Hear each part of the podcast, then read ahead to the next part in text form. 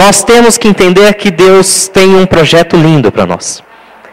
E esse projeto inclui a palavra autoridade. Amém? Você pode dizer isso comigo? Autoridade. Não como a dos homens, mas dada por Deus. Sobre isso que eu quero falar com vocês nessa manhã. Sobre a autoridade de Deus sobre as nossas vidas e em nossas vidas, através das nossas vidas. Deus diz na Sua palavra que Ele tem todo o poder nas Suas mãos. E nós sabemos disso. A prova é só olhar aí quantos milagres, quantas coisas acontecem. Quantas cenas nós vemos. A semana mesmo eu vi umas duas ou três, três cenas muito interessantes, eu vi na internet. Situações em que uma pessoa estava andando pela rua, um a pé, outro de bicicleta, e via um caminhão e tombava, via um carro, batia, e passavam literalmente levando a roupa da pessoa, e nada acontecia com ela. E ela ficava ali intacta, assustada no meio da rua. E todos esses vídeos que eu vi essa semana na internet, que estavam sendo bastante divulgados pelas redes sociais, falavam: olha, esse aqui nasceu de novo. Ou então, olha como Deus tem um, um propósito na vida desse camarada, porque olha o que aconteceu.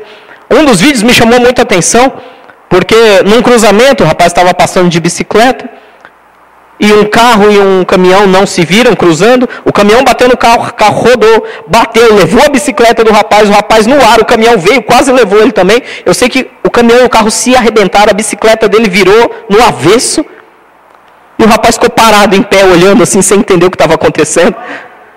E vídeos assim, gravados por, por câmeras de cruzamentos. Deus tem todo o poder. Quando Ele quer livrar, Ele livra.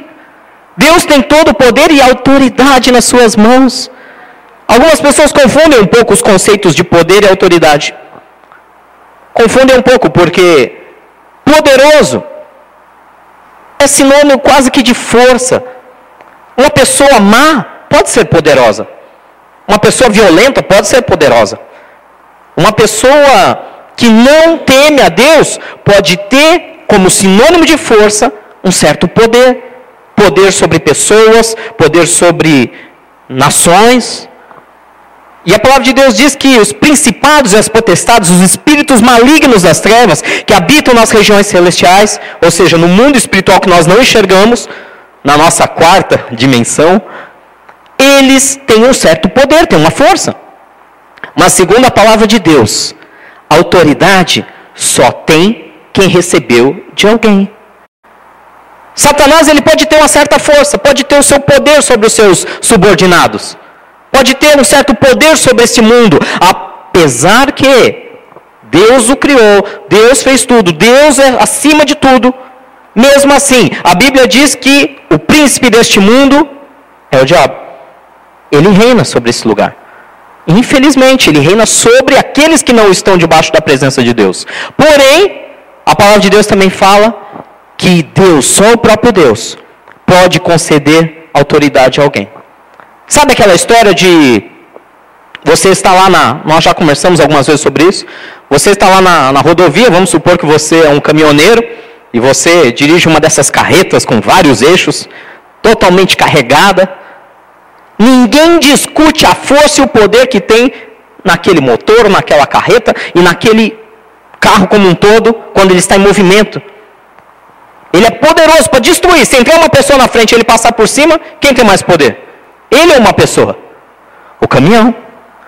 O caminhão carregado, uma Scania, uma carreta, sei lá, não entendo muito de caminhão. Ele tem muito mais poder do que uma pessoa.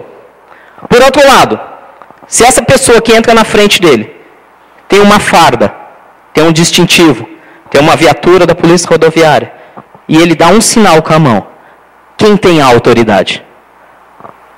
Aquele que foi revestido de autoridade. Amém? Por mais que haja força e poder do inferno contra nossas vidas, por mais que venha uma escânia carregada às vezes contra nós, a palavra de Deus diz que o Senhor nos revestiu de autoridade. Ele nos colocou a farda, ele nos deu autoridade para levantar as mãos e dizer: pare, em nome de Jesus. E é sobre isso que eu quero falar com vocês nessa manhã, meus irmãos. Abra comigo a palavra de Deus lá no livro de Lucas. Evangelho de Lucas, capítulo 10.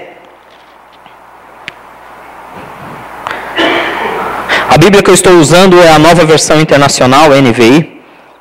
Mas acompanhe aí comigo. Lucas capítulo 10. Versículo 18 e 19. O Senhor diz assim: Eis que eu vi Satanás caindo do céu como um relâmpago.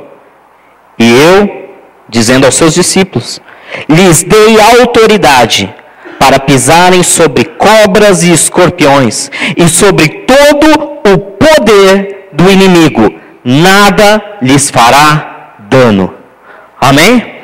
Eu vos dei autoridade para pisar serpentes e escorpiões, e sobre todo o poder, sobre toda a força do inimigo, e nada lhes fará dano. Nada lhes fará dano. O Senhor diz que Ele nos concedeu autoridade. Quando Ele diz que via Satanás caindo do céu como um relâmpago, via ele sendo derrubado do seu trono, ele fala exatamente isso. Não importa qual é a força o poder que está vindo contra a sua vida. O Senhor, quando Ele confere autoridade a alguém, é, basta utilizar a sua autoridade. Nem o mal lhe fará dano. É como se você recebesse essa farda, essas divisas sobre o ombro. Quando você levanta a mão no acostamento e dispare, o caminhão tem que parar. Quando você está diante de uma tribulação, um problema sério, uma dificuldade, algo que está trazendo lágrima, angústia ao teu coração, pela palavra de Deus, quando você se coloca na sua posição de autoridade e você ergue a sua mão e dispare, aquele problema tem que cessar. Pastor, mas por que, que então que não acontece no dia a dia dessa maneira tão simples? Por que, que parece. Será que o demônio é cego? Ele não está vendo a farda? Não é possível. Demônio não deve enxergar, não tem outra explicação está dirigindo uma Scania cegamente contra a minha vida. A verdade é que não basta também apenas a farda. Deus foi lá e deu a farda policial, né? O Estado de São Paulo, no caso aqui do nosso Estado, através da sua segura, Secretaria de Segurança Pública, formou aquele policial e lhe deu autoridade. Mas não adianta apenas a farda. Puxa, como não? Basta, juntamente com a farda, tomar posse da autoridade e ter a postura de uma autoridade. Amém? Se o guarda chegar lá e o caminhão está vindo, 120 por hora, Castelo Branco. O guarda chega lá no acostamento, timidamente, se esconde atrás do carro e dá um tchauzinho. O motorista buzina e dá um tchauzinho. Se o guarda chega, sai de trás do carro, para de se esconder, Chega na beira do acostamento, vê o caminhão vindo. Olha e abaixa a cabeça. Quem sabe ele para? Ele não para. A postura é fundamental quando você recebe a sua autoridade.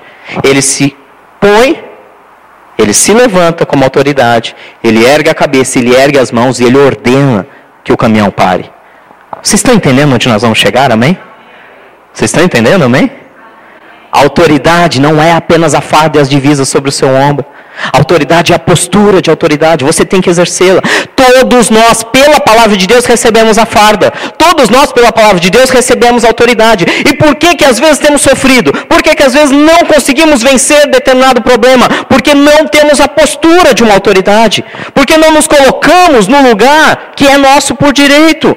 Deus já conquistou. Ele disse: Eu vi Satanás caindo do céu. Eu vos dei autoridade, diz o Senhor, já está nas suas mãos, para fazer qualquer coisa, pisar serpentes, escorpiões, nada vai te fazer mal. Sobre todo o poder do inimigo, você recebeu a autoridade de Deus. Ah, pastor, quer dizer que eu sou invencível? Não, você é limitado. Como eu disse, a postura é fundamental. Se o guarda do acostamento, do lugar que ele está seguro, ele der o sinal, o caminhoneiro para. Se ele entrar no meio da pista de último segundo, o caminhoneiro vai até tentar parar. Mas a força é tanta que talvez não dê tempo de frear. E vai atropelá-lo, vai machucá-lo, vai matá-lo. Não basta você ter a postura, ter a autoridade e estar tá no lugar errado na hora errada. O caminhão está a 50 metros, o cara pula na frente e está tentando parar. É difícil. Vai segurar uma carreta freando. Ou seja, não é só revestir de autoridade. Não é só ter a postura de autoridade, mas você tem que colocar-se no lugar certo, na hora certa, de maneira correta. Esse é o grande problema dos cristãos.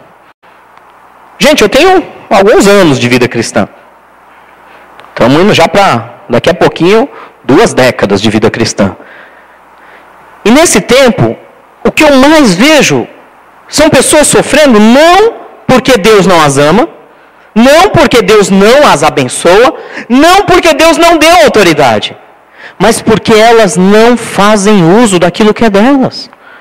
Elas não usam da maneira correta. Elas esperam de tudo.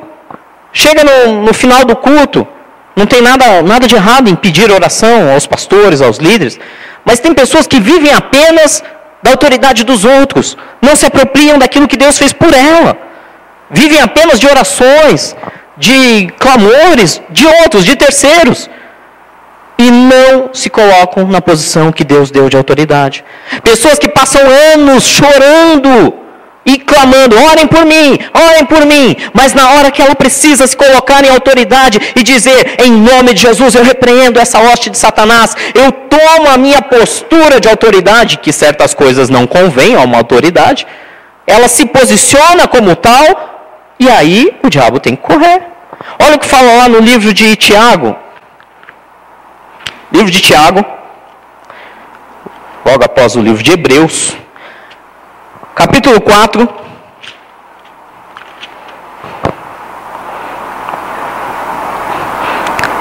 Versículo 7.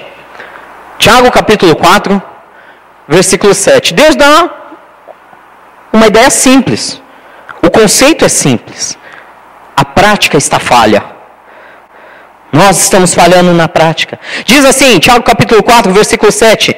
Portanto, submetam-se a Deus.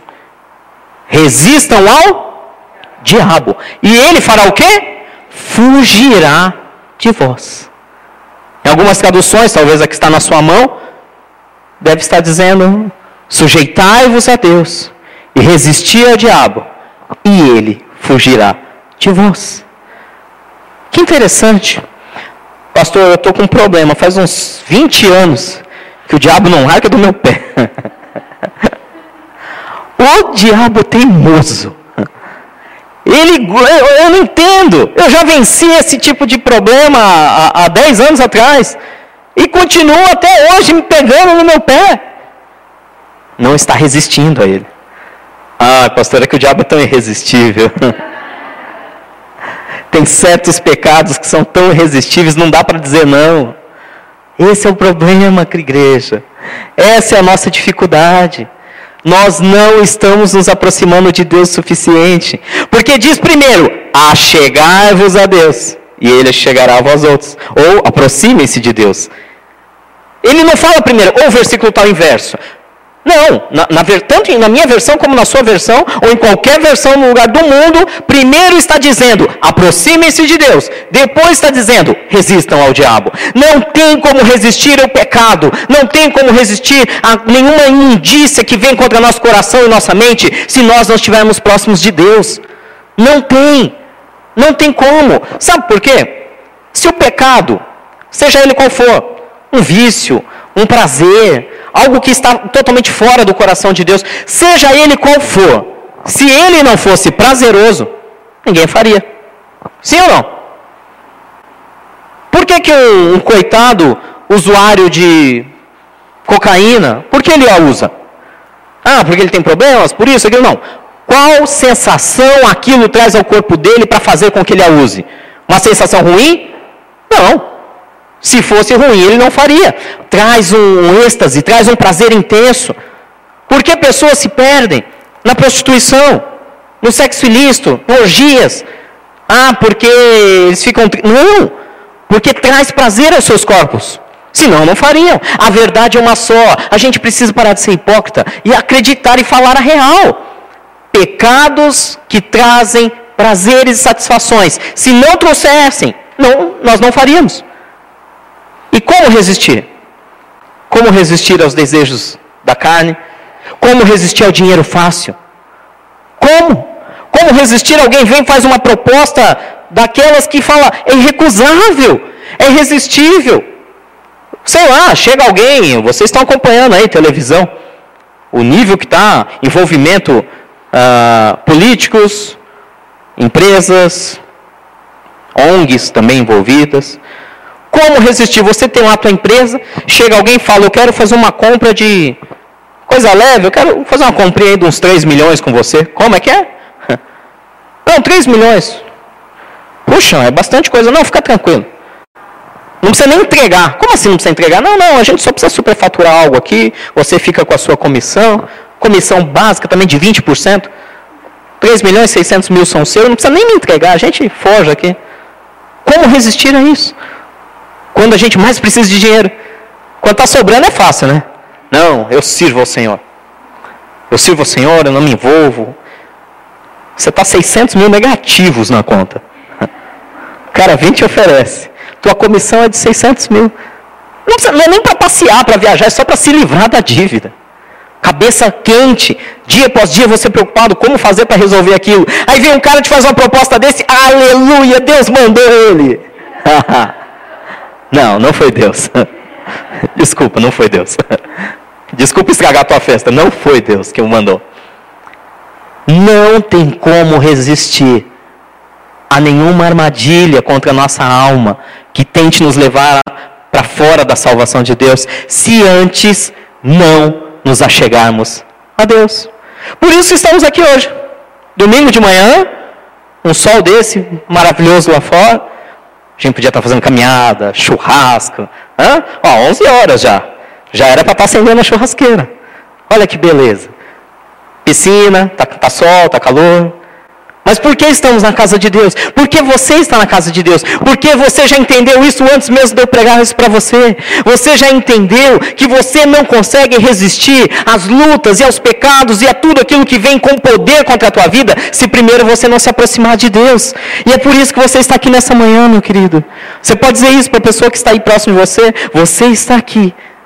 Diga para ele, você está aqui. Porque você já entendeu esta palavra e está buscando a Deus. Amém? Esse é o segredo. Achegai-vos a Deus, ele chegará a vós outros. Aí fica mais fácil a segunda parte do versículo. E resistir ao diabo. E o que, que vai acontecer com o diabo? Fugirá de vós. Ele corre. Gente, você tem alguma dúvida? Desculpe a sinceridade aqui. Mas Satanás, além de um frustrado, é um covarde. Ele é um covarde. Eu sei por experiências próprias da minha vida. Ele corre. Quando você se achega a Deus, ele foge. Sabe aquela história do, do bandido pé de chinelo que o pessoal fala aí fora? O ladrão pé de chinelo. O ladrão pé de chinelo é aquele que não tem nem arma, né? Vem, tenta arrancar a coisa da sua mão e sair correndo. Quando a polícia chega, ele corre, ele foge. Ele não tem como combater. Ele é assim. Ele vem com argumentos, vem com mentiras, ele, te, ele faz terrorismo na tua cabeça, mas quando Deus está perto de você, ele ó, corre. Ele corre. É assim que funciona a palavra de Deus. Olha o que diz lá no livro de Mateus. Livro de Mateus. Hoje eu, eu preciso ser um pouco mais breve, por causa da nossa Santa Ceia. Vai ser um momento lindo onde nós vamos celebrar juntos aquilo que Jesus fez por nós. Vamos nos apropriar dessa autoridade que Ele nos deu. Mateus capítulo 16, Jesus estava falando com Pedro e com seus discípulos, a partir do, desde o versículo 13. E Jesus fez uma pergunta muito interessante para ele, para Pedro e seus discípulos, dizendo: Olha, as pessoas, o que, que elas pensam de mim? O que, que elas dizem que eu sou? Aí os discípulos responderam: Uns dizem que tu és Elias, outros que é profeta. Aí Jesus veio com a maior pergunta que ele pode fazer para mim e para você. E você? O que você acha que eu sou? Perguntou Jesus. A resposta de Pedro não podia ser melhor. Simples, objetiva, clara, perfeita. Tu és o Cristo, o Filho do Deus vivo. Depois que Jesus recebeu e viu que o coração de Pedro estava próximo a ele, que ele se achegou a Deus através dessa afirmação, declarando que Jesus é o Filho de Deus, porque a palavra de Deus diz que não há nenhum outro nome por onde possa haver salvação. Não há outro intermediário entre Deus e os homens, senão Cristo Jesus, o Filho de Deus. Então Jesus, neste momento, entendeu, quando Pedro disse: Tu és o Cristo, Filho de Deus vivo, ele entendeu, ele se aproximou de Deus, ele entrou no reino de Deus através dessa declaração, declarando Jesus como seu Senhor. E a partir daí vem a grande resposta de Jesus sobre ele. Versículo 19 diz assim: Mateus 16, versículo 19: Eu lhe darei as chaves do reino dos céus. O que você ligar na terra terá sido ligado nos céus. O que você desligar na terra terá sido desligado nos céus. Lembra que ele disse que vos dei autoridade?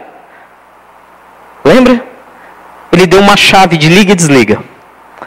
Um comando, um interruptor, se você quiser chamar assim. Ele te deu um interruptor, ele deu isso na mão de Pedro. Ele deu isso na mão de Pedro. Falou, Pedro, o que você falar, está falado. Peraí, pastor, mas era Pedro. É o cara. Andou com Jesus três anos. Estava ali com ele.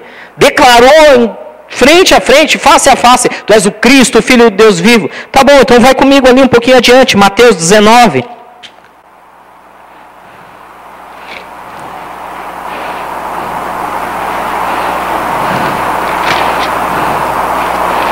Perdão, enganei vocês, Mateus 18.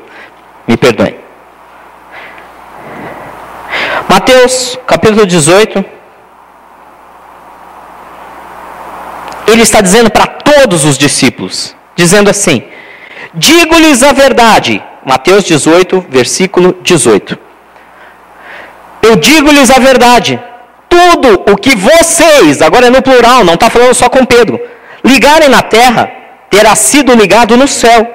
Tudo que vocês desligarem na terra terá sido desligado no céu. Também lhes digo, o que, que, está escrito aí, versículo 19: que se dois de vocês concordarem aqui na terra em qualquer assunto sobre o qual pedirem, isso lhes será feito por meu Pai que está nos céus. Porque aonde se reunirem dois ou três em meu nome, diz o Senhor Jesus, ali estou no meio de vocês. Amém? Ele não disse isso especificamente apenas a Pedro. Ele declarou essa promessa e essa verdade sobre mim, sobre você. Nós não precisamos estar aqui reunidos em 50, 60, 100 pessoas. Bastam que dois ou três ligados ao Senhor, que fizeram essa declaração dizendo que Ele é o Cristo, o Filho de Deus vivo, bastam que se reúnam em nome dEle, ali Ele estará conosco. Eu não tenho dúvidas, Jesus está hoje aqui conosco. Ah, pastor, mas você está vendo Jesus, você. Não, gente, sem misticismos. A palavra de Deus diz que Ele está aqui. Eu posso sentir a presença do Espírito Santo de Deus aqui entre nós. Eu sei que muitos de vocês podem também. Ele está aqui conosco, está pronto para ouvir o que é que nós vamos ligar, o que é que nós vamos desligar neste lugar. O que é que nós vamos fazer? Qual é o nosso projeto pessoal para esse ano? Qual é o projeto coletivo para esse ano? Vocês acham que é coincidência? Por que, que tem uma igreja em cada esquina? Algumas pessoas dizem. Pastor, tem uma igreja em cada esquina. Uma denominação em cada esquina. Por que tantas igrejas? Por que tantos nomes? Por que tantos. É muito simples. Deus tem um projeto que é voltado para todo e qualquer ser humano. Todo e qualquer ser humano. De todas as raças, cores, tribos, línguas, povos, nações, todas as classes sociais, todas as faixas etárias, todos os gêneros. Deus tem um projeto para cada indivíduo. E tem pessoas que não vão se adaptar a determinados lugares. Talvez você que está aqui, você não se adapte a uma igreja que seja um pouco mais tradicional. Talvez aqueles de uma igreja mais pentecostal ainda não se adaptem numa igreja que seja mais voltada a estudo e assim por diante. Igrejas são levantadas por Deus. Pastor, pode acontecer do homem levantar a igreja? Pode, infelizmente pode. Nós estamos sujeitos a tudo isso. É por isso que cabe a você conhecer o lugar onde você está. Cabe a você conhecer as pessoas com quem você anda. Cabe a você conhecer sua liderança, seus pastores, conhecer a integridade de cada um, conhecer a vida de cada um, o propósito de cada um. Isso tem que ser feito. Líderes e pastores, especialmente hoje os líderes evangélicos, eles não estão acima do bem e do mal como alguns pregam por aí. Eles não são unânimes como alguns pregam por aí, tem que se conhecer a vida dele, tem que se ver se ele está próximo de Deus, se está fugindo do diabo.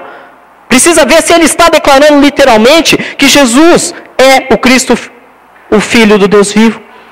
Precisamos conhecer, por isso estamos aqui caminhando juntos. Tem que ser mais do que uma instituição. Igreja tem que ser muito mais do que uma instituição. Igreja tem que ser uma família, um grupo de amigos, pessoas que dois ou três se reúnam em nome de Jesus, liguem e desliguem e aconteça e deixe de acontecer. Amém? Tudo isso que eu falei era uma grande introdução para a gente chegar nesse ponto. Qual é o papel de uma igreja? Ligar e desligar. Amém? Por que algumas coisas não acontecem nas vidas dos indivíduos? Porque a igreja como um todo não está em concordância. Onde dois ou três ligarem, vou, vamos ler de novo, versículo 19. Também lhes digo, Mateus capítulo 18, versículo 19. Também lhes digo que se dois de vocês concordarem na terra em qualquer assunto sobre o qual pedirem, isso lhes será feito por meu Pai que está nos céus. Pastor, não estou entendendo. Por que às vezes o cristão, o fiel, aquele que ama a Deus, aquele que foge do inferno, que foge do diabo e se aproxima de Deus, aquele que entende o conceito de autoridade, porque mesmo assim entra dias, saem dias e algumas coisas ainda o importunam. Por que, que certas coisas não se resolvem nunca? Talvez você já se perguntou, pastor, eu tenho um, um, parece aquela história de Paulo, espinho na carne. Há anos eu arrasto esse, essas correntes, há anos eu arrasto esse problema, por que não está sendo resolvido ainda? O segredo espiritual que Deus está te dizendo e dizendo para mim hoje, nessa manhã, é porque estamos agindo individualmente. Às vezes a dor é tanta, meu irmão, eu entendo isso, sou ser humano como você. Às vezes a dor é tanta, a tristeza é tanta, a aflição, a angústia, o ataque de Satanás é tão grande que você não consegue mais participar no coletivo. Você entra em pânico, você até ora, mas a sua oração é, é, simplesmente aquela oração de desespero, dizendo: Senhor, me livra, Senhor, me salva, Senhor, me, me arranca desse lamaçal. Quantas vezes a nossa oração é uma oração de angústia e a gente não consegue olhar ao lado, tamanho a nossa dor. Não é porque nós somos medíocres, não é porque nós somos egoístas, é porque a dor é tanta que nós nem sequer conseguimos respirar, quanto mais pensar na dor do irmão que está ao lado. É assim ou não é? Quantas vezes somos afligidos e não conseguimos nos preocupar? E aí, nesse papel, terceirizamos. Eu faço isso. Quantas vezes? Terceirizamos. Bom, eu não estou em condições, eu, eu preciso cuidar do meu problema.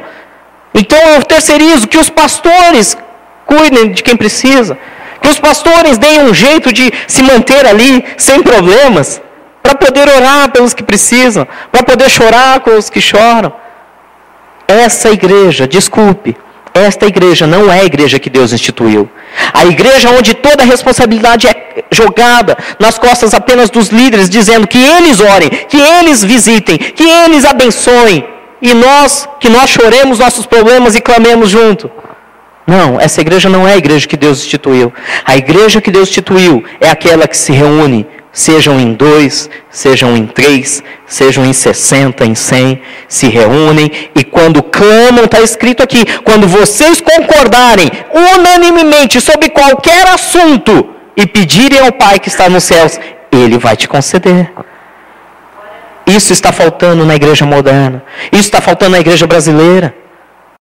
As pessoas andarem em concordância, entender o que Deus tem para elas e para aquele local. E tudo é liberado. Quando nós fazemos uma oração em conjunto, tudo se resolve.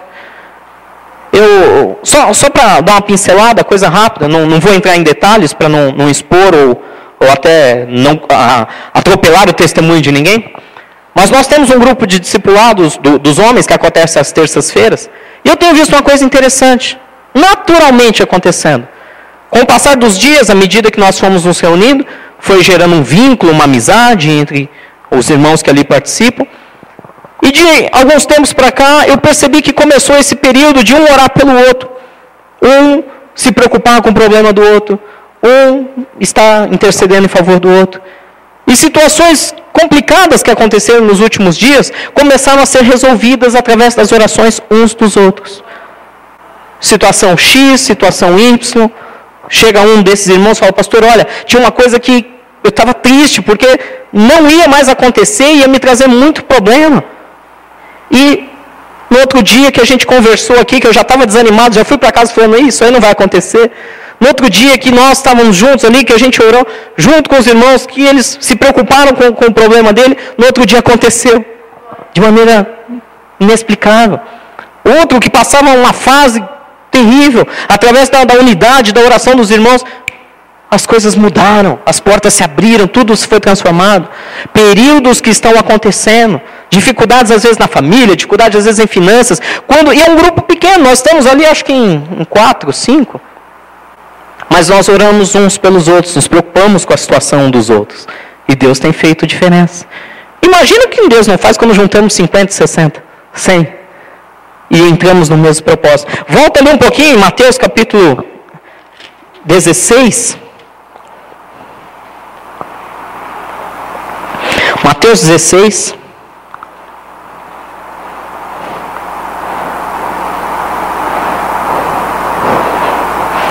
Versículo 18. Jesus disse assim: Eu lhe digo que você é Pedro. Ele está se referindo agora a Pedro diretamente. E sobre esta pedra, que é o que o nome dele significa, eu edificarei a minha, edificarei a minha, e as portas do inferno ou do Hades não poderão vencê-la, não prevalecerão contra ela. A palavra de Deus nos ensina que contra um único homem as portas do inferno podem prevalecer. Até podem prevalecer. Não está dizendo que vai, mas podem. Tem essa possibilidade. Agora, contra a igreja. Quem é a igreja? Um, dois, três reunidos em nome dele. 60, 100 reunidos em nome dele contra a igreja de Jesus, não contra a, o aprisco, não contra a igreja XYZ, contra a igreja de Jesus Cristo, pessoas que se reúnem em nome do Senhor e que clamam juntas ao nome do Senhor e que acontecem e veem as respostas vindo coletivamente sobre nossas vidas. Essa verdadeira igreja diz que as portas do inferno não prevalecem contra ela. Não tem poder não tem força, não tem poder que possa impedir, porque a autoridade foi dada para essa igreja. E quando ela, em unidade, clama ao Senhor, o Senhor responde. Por isso, meu querido, hoje é dia da gente fazer algo diferente. Primeiro, entender o conceito de autoridade que Deus já nos deu, amém? Ah, não, ele vai dar. Não, já deu, está aqui, ó. Você já tem um documento legal. Firma reconhecida em cartório e tudo. Já está aqui. Você já tem uma procuração de autoridade. Deus já te nomeou como procurador dele. Você já tem essa autoridade. Agora você precisa se portar como tal. E junto com seus irmãos, em unidade, entender o que Deus quer fazer. O que Deus tem para nós individualmente? É simples. É fácil entender, né? Nossos planos, nós não somos, nós somos criativos, mas nem tanto. Deus é mais criativo que nós. Nós temos limitações criativas. Então, quando você olha para o ser humano, geralmente ele tem planos de paz na família, ele quer ter uma família feliz, pelo menos eu creio que todos queiram. Uma família feliz, quer ter recursos suficientes e um trabalho digno, a ponto de nunca fraudar ninguém, mas poder ser um abençoador da sociedade, gerando empregos, podendo ajudar os, os menos favorecidos, podendo investir no reino de Deus.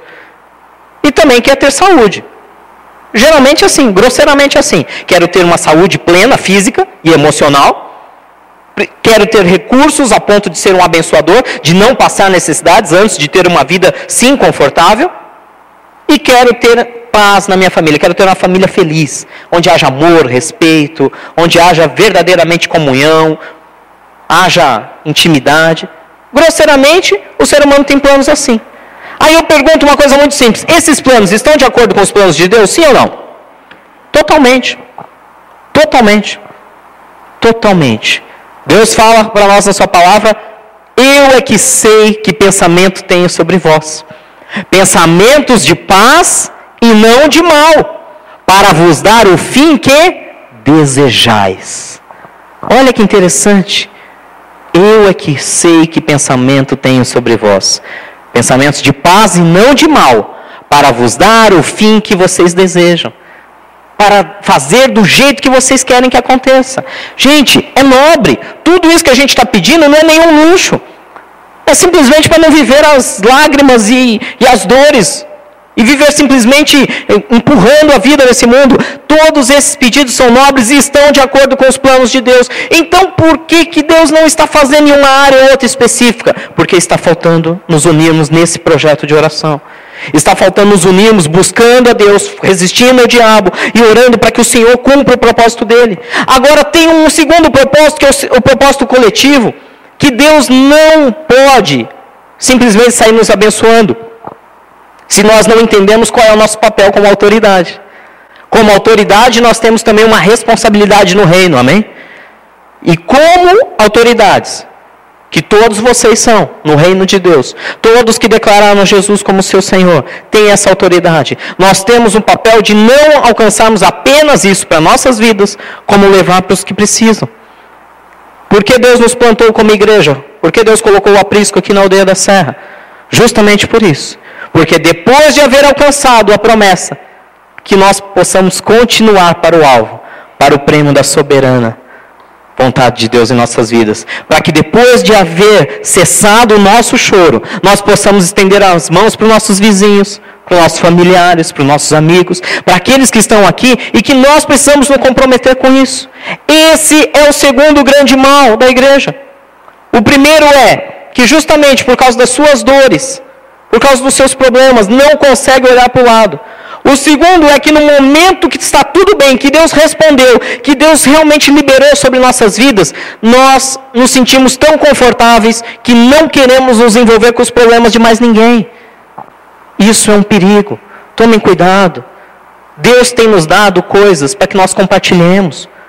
Deus tem feito nossas vidas para a gente compartilhar.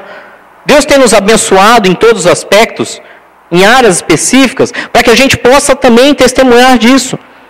Quantos amigos você conhece de trabalho? Quantos vizinhos você conhece que tem casamentos de fachada? Quantos? Bastante. Eu, eu conheço vários. De fachada, completamente de fachada. Às vezes nem vivem no, no mesmo ambiente o, o, os cônjuges. Mas quando saem para fora, quando vão aqui almoçar na padaria, né, é aquele casal de comercial de margarina sorridente, os filhos, tudo perfeito. Mas só Deus sabe como é difícil o relacionamento entre eles. Às vezes nem há mais relacionamento. Eu me lembro de casos que nós vimos há alguns anos atrás, que era a família do comercial de margarina, esposo, esposa, duas filhas lindas. Anos atrás, e eles não conseguiram entender que Deus queria restaurar, e, e quando a gente foi conhecer, eles eram de uma outra igreja, na verdade, não era da nossa. E quando a gente conheceu a família, a gente tomou um susto, porque aquilo que todo mundo olhava para a família e falava, é perfeita. Você via um marido que não vivia mais com a esposa, maritalmente falando, ele vivia com a secretária, a esposa vivia com o personal, mas quando estavam às vistas públicas, eles eram a família perfeita. E você fala, meu Deus, que vida é essa? Quantos homens falidos, gente, isso não é para envergonhá-los, não, isso é para ter misericórdia deles. Quantos homens que fizeram muito por essa nação, geraram emprego, geraram recursos, foram destruídos pelo sistema do governo, pelo sistema de impostos, foram destruídos por, sei lá, uma catástrofe natural, foram destruídos por bandidos propriamente ditos. Quantos homens que estão falidos hoje que você olha e fala, poxa, o cara está bem, olha o carro dele, olha a casa dele, mal você sabe que está tudo hipotecado, penhorado ao banco. E que ele acorda e dorme só pensando de que maneira ele vai tirar a vida dele. Quantos homens estão assim ao nosso redor? Quantos? Não vou nem entrar na questão dos adolescentes. Como está complicado. Conheci pais nas últimas semanas aqui na aldeia. Conheci, vi um caso desse, eu fiquei chocado. Um pai que estimula o filho a fumar, o filho de 13 anos, e o pai o estimula a fumar maconha dentro de casa. Ah, normal, é natural. natural. Tem um monte de coisa que é natural. E mata do mesmo jeito. água é natural.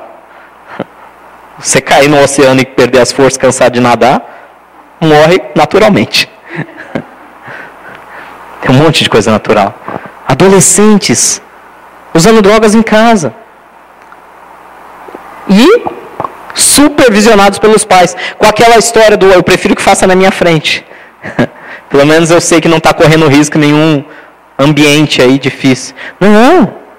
Nós, como igreja, temos um papel de ajudá-los, de estender a mão, de transformá-los. Pastor, como eu faço isso se o meu problema ainda está doendo? Volto a dizer, Vamos orar juntos, vamos resolver os nossos problemas, vamos curar as nossas feridas. Como igreja do Senhor, vamos conquistar tudo aquilo que Ele nos deu na Sua autoridade. E logo em seguida, assim que você estiver falando, não, eu estou firme aqui, eu sei que esse ponto, essa área da minha vida, isso aqui que me trazia angústia e dor, isso é passado. Eu quero compartilhar o que Deus fez comigo, eu quero ajudar a trazer outros para essa libertação. Precisamos ser curados, precisamos ser libertos, precisamos de uma vez por todas, conquistar o nosso lugar em autoridade no reino de Deus. Amém?